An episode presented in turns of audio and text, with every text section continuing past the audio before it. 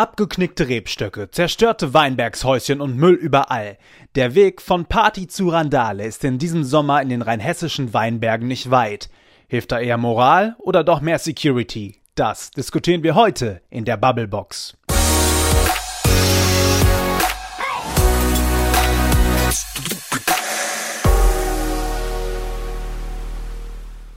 Maike. Frederik. Wann warst du denn eigentlich das letzte Mal im Weinberg unterwegs? Das ist noch gar nicht lange her, höchstens eine Woche, ähm, denn ich gehe immer mal wieder gerne Fahrrad fahren im Weinberg ah. und ja, genieße da die schöne Aussicht, die tolle Landschaft, die steilen Berge zum Hoch- und Runterfahren. Finde ich immer Klar, wieder gut. Ist natürlich perfekt. Hast du schon mal überlegt, so im Wingert eine Party zu schmeißen? Bisher noch nicht, weil es liegt auch ein bisschen ab vom Schuss.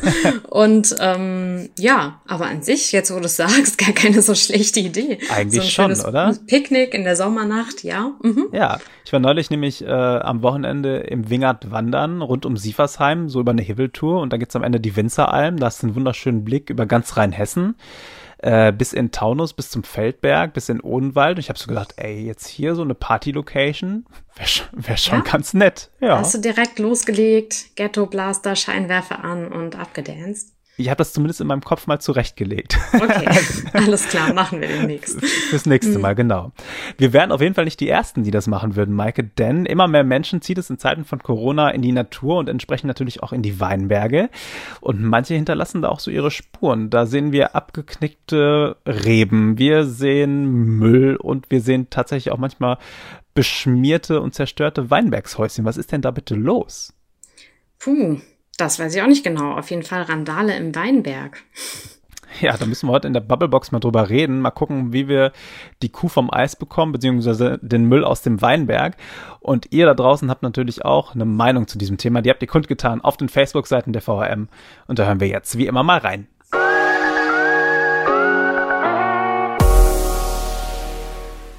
Den Müll sollte man wieder mitnehmen, aber die Gemeinden dürfen gerne mal Orte für Jugendliche schaffen, an denen gefeiert werden darf, mit Mülleimern oder vielleicht sogar einem Container. Es gibt auch immer wieder Leute, die im Feld alles zerstören, klauen und entsorgen. Das geht nur mit viel Kontrolle oder Bußgeld und da kann man hoffen, dass das hilft. Das gab's schon immer in Rheinhessen. Wer ländlich wohnt, wird wahrscheinlich als Jugendlicher früher auch im Feld rumgezogen sein, auf irgendwelchen Äckern Abi-Partys gefeiert haben, nachts Promillewege statt Landstraße genutzt und auch den ein oder anderen Dreckhaufen hinterlassen haben. Hat früher auch weniger interessiert. Da ist der Bürgermeister mal zu den Eltern und es gab eins auf de Deckel. Kontrolle und die Erwischten die ganze Gemarkung säubern lassen. Sind ja schon Zustände wie am Winterhafen.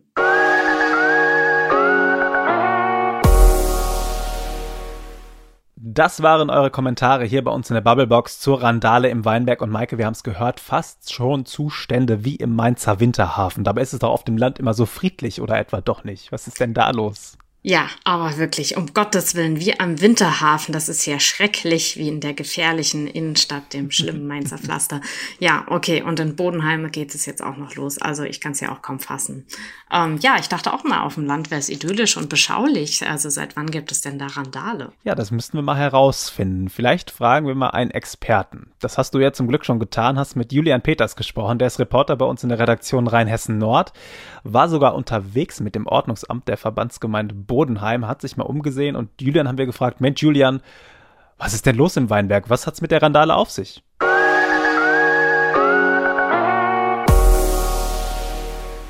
Ja, die Randale im Weinberg äh, hat es damit auf sich, dass jetzt momentan einfach auch aufgrund des Wetters und aufgrund der äh, Lage, dass ja viele äh, Clubs und Diskos Corona-bedingt zu sein müssen, ähm, die Leute einfach so ein bisschen nach draußen ausweichen, sich eben an öffentlichen Plätzen treffen, die gerade bei uns im ländlichen Raum halt eher außerhalb der geschlossenen Ortschaft liegen ähm, dass die Leute dann eben an irgendwelche Aussichtspunkte oder Weinbergshütten eben in den Weinbergen gehen, äh, sich dort treffen, sich dort aufhalten, vorwiegend abends, ähm, was an und für sich genommen ja noch kein Problem ist.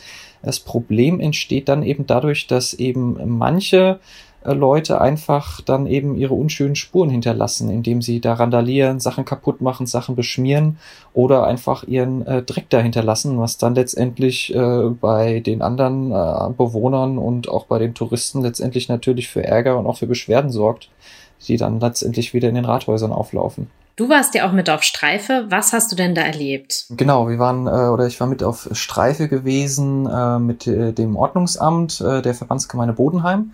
Die haben sich jetzt äh, noch einen Sicherheitsdienst mit ins Boot geholt, um letztendlich dieser ganzen Entwicklung, dieser ganzen Randale so ein bisschen besser Herr werden zu können und die Ordnungsamt auch zu entlasten. Und ähm, dort äh, war es so, dass dann eben letztendlich die ganzen neuralgischen Punkte in der Verbandsgemeinde angefahren wurden ähm, um einmal dann die Leute so ein bisschen abzuschrecken, die da möglicherweise Randale äh, letztendlich machen könnten, aber auch um Präsenz zu zeigen bei den Leuten, die sich dort aufhalten, aber die nicht unbedingt da Dreck hinterlassen, sondern die einfach nur die Gegend genießen wollen. Und ähm, als ich unterwegs war, war es äh, vergleichsweise ruhig. Also wir haben keine Randalierer auf frischer Tat ertappt, aber eben ähm, viele Leute, die sich da so aufgehalten haben und denen man dann eben so letztendlich zeigen konnte, dass da jetzt eben äh, letztendlich irgendwo versucht wird, was gegen zu unternehmen, gegen diese Entwicklung. Also erstmal waren die Leute natürlich ziemlich überrascht, äh, als sie da gesessen haben und dann plötzlich sechs Leute vom Sicherheitsdienst und nochmal zwei, drei Leute vom Ordnungsamt dann dazugekommen sind. Ähm, die Reaktionen waren aber im Großen und Ganzen positiv, ähm, weil die Leute gesagt haben, es ist gut, dass ihr da seid, es ist gut, dass ihr kontrolliert, ähm, weil letztendlich äh, sich die Leute ja selber an dem ganzen Dreck und den Hinterlassenschaften stören. Und ähm, von daher ist das, äh, ist das durchaus positiv aufgenommen worden, dann letztendlich von den Leuten. Was könnte man denn darüber hinaus noch tun? Droht vielleicht sogar ein Zugangsverbot? Ja, das ist schwierig, glaube ich. Also es gibt ja viele Punkte, äh, über die schon gesprochen worden sind. Zum Beispiel das Stichwort Videoüberwachung, was ja ab und zu dann auch mal äh, in, in, die, in die Diskussion kam, als äh, beispielsweise es an den Bahnhöfen Ärger gab. Ist ja immer rechtlich schwierig, da irgendwie mit Kameras da irgendwie zu arbeiten im öffentlichen Raum. Ähm, von daher fällt das weg. Es wird auch immer wieder dann eben nach verstärkten Patrouillen oder Streifenfahrten von Polizei und Ordnungsamt gerufen, was dann aber aufgrund der personellen Lage eben nicht ganz einfach ist, weshalb man sich jetzt zum Beispiel eben auch in der VG Bodenheim diesen Sicherheitsdienst mit ins Boot geholt hat und dann eben letztendlich, das hatte der Ortsbürgermeister von Nierstein so zumindest mal als, äh, als äh, Ultima Ratio irgendwie ins Gespräch gebracht, dann zu sagen, okay, möglicherweise müssen wir den Zugang in die Weinberge dann komplett sperren. Wobei er selber aber auch gesagt hat, dass das eigentlich nicht das ist, was er will, sondern dass das, wenn überhaupt, natürlich zum einen dann in der Stadt auch in den Gremien beschlossen werden müsste wahrscheinlich, zum anderen aber auch äh, letztendlich nur das letzte Mittel sein könnte, dann wirklich letztendlich allen den Zugang in die Weinberge zu verbieten. Ich stelle mir ein Zugangsverbot schwierig vor. Schließlich ist das ein Weinberg, den man ja eigentlich von überall erreichen kann. Wie ist das denn gemeint? Ja, grundsätzlich ist das so, das hat mir der Stadtbürgermeister von Nierstein eben gesagt, der eben selber auch Winzer ist im Hauptberuf, ähm, dass das nicht das erste Mal wäre, dass so ein Weinberg oder der Zugang in die Weinberge gesperrt werden würde. Das hätte es früher auch schon mal gegeben, und zwar zur Erntezeit, zur Lese im Herbst. Äh, damals sei es äh, wohl grundsätzlich nicht möglich gewesen, in die Weinberge zu gehen. Äh, damals wohl noch weniger vor dem Hintergrund, dass dort randaliert wurde, sondern eben vor dem Hintergrund, dass dort in den Weinbergen dann einfach besser gearbeitet werden konnte, wenn nicht so viel los war. Von daher wäre dieses Zugangsverbot im Endeffekt jetzt kein völlig neues Instrument, sondern eher ein Rückgriff auf ein altes Instrument, das jetzt vielleicht, wenn man es dann eben wieder reaktivieren würde, eben von einem neuen Hintergrund dann nochmal neu eingesetzt wird.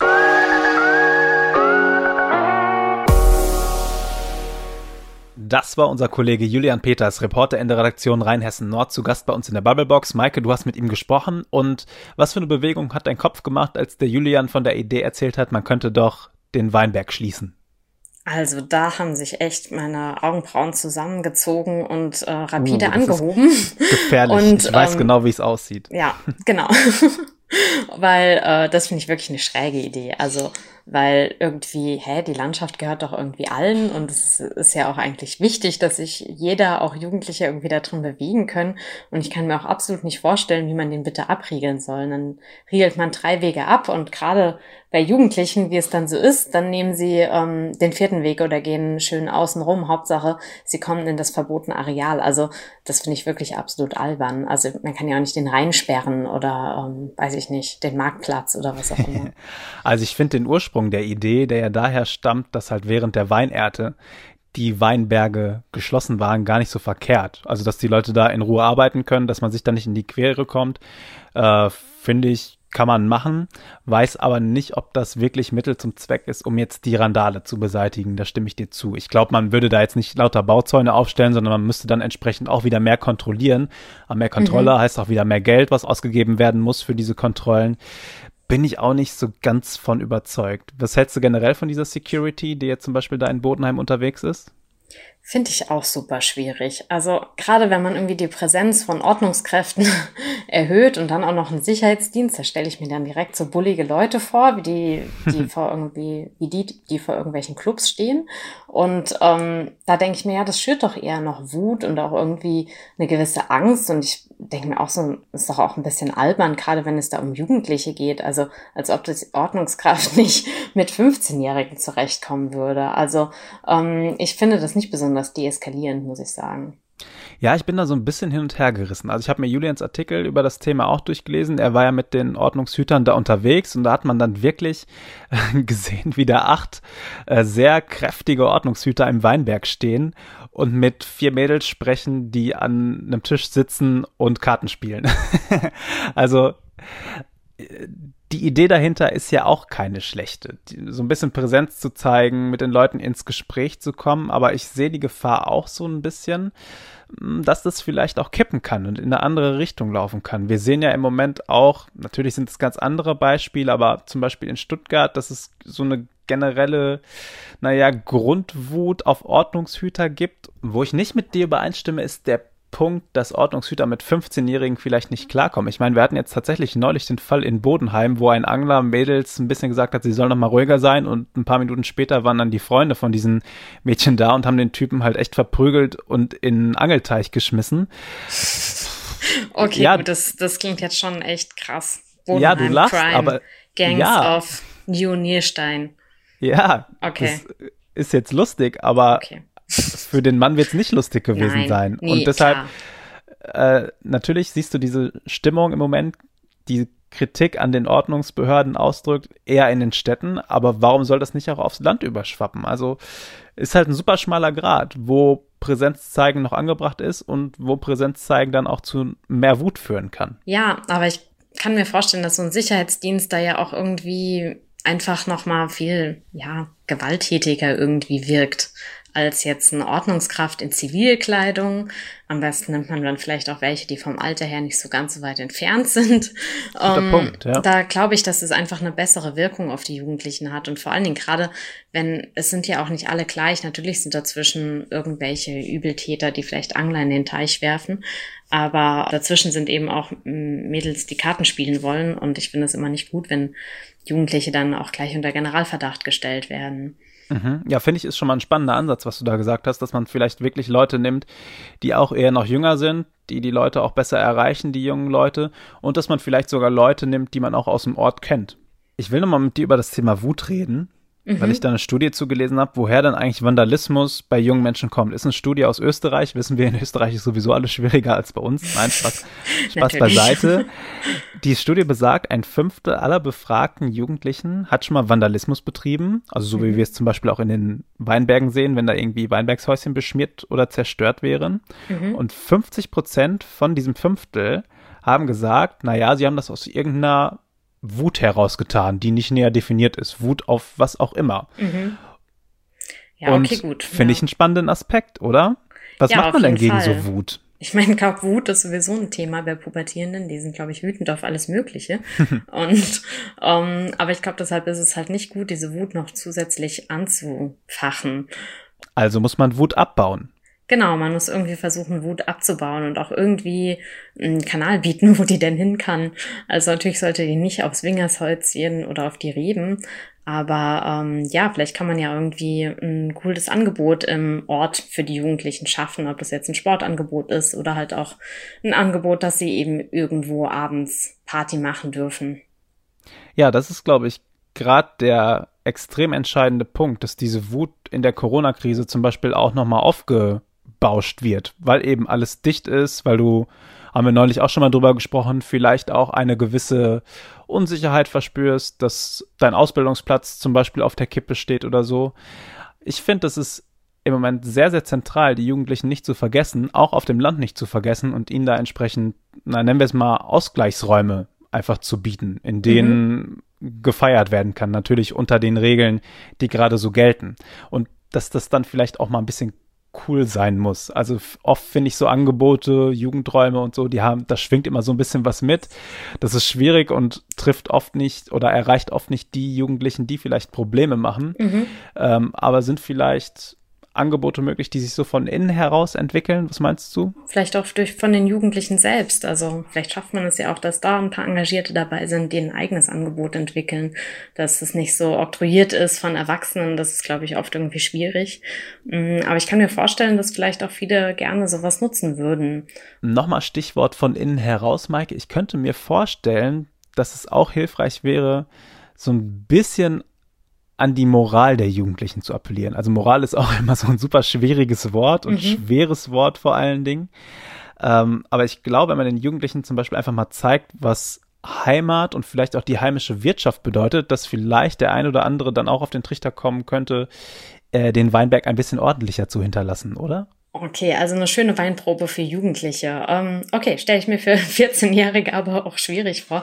Nein, Spaß beiseite. Ich glaube, es ist bei Jugendlichen aber wirklich schwierig, ähm, den Wert der Heimat irgendwie näher zu bringen, weil ich glaube, Jugendliche interessiert es einfach per se nicht. Also ähm, die interessieren hm, sich halt für sich Punkt. selbst und ihre Freunde, für ihre Freunde und für YouTube. Und ich glaube, ähm, für draußen das Feld und die Bauern und die Wirtschaft und die Landwirtschaft vor ihrer Tür, ich glaube, das ist für die einfach wenig interessant. Das, ähm, glaube ich, kann man ihnen einfach schwierig näher bringen. Oder hast du schon gerne mit 14 Hiveltouren gemacht? Ich kann es mir nicht vorstellen. nee, nicht wirklich. Auch wenn ich es natürlich schade finde, weil man jetzt heute erst weiß, was ja, so ne? die heimische Landschaft eigentlich bedeutet mhm. und dass man sie jetzt heute erst zu schätzen weiß, wie schön es auch ist, da Zeit zu verbringen.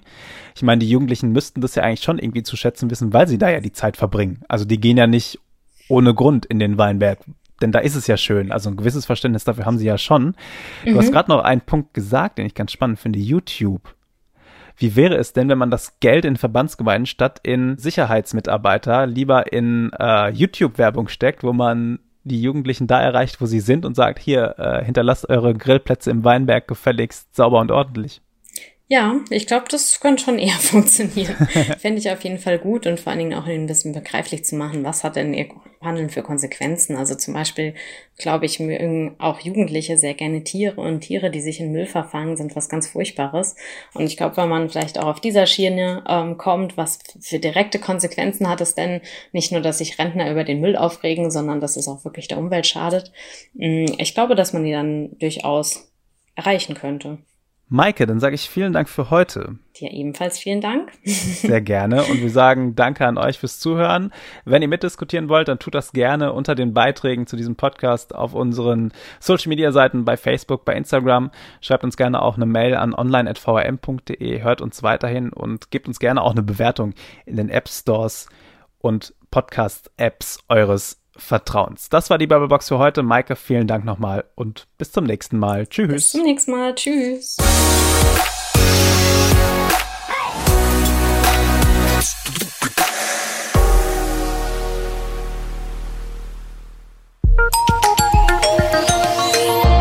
Ein Angebot der VRM.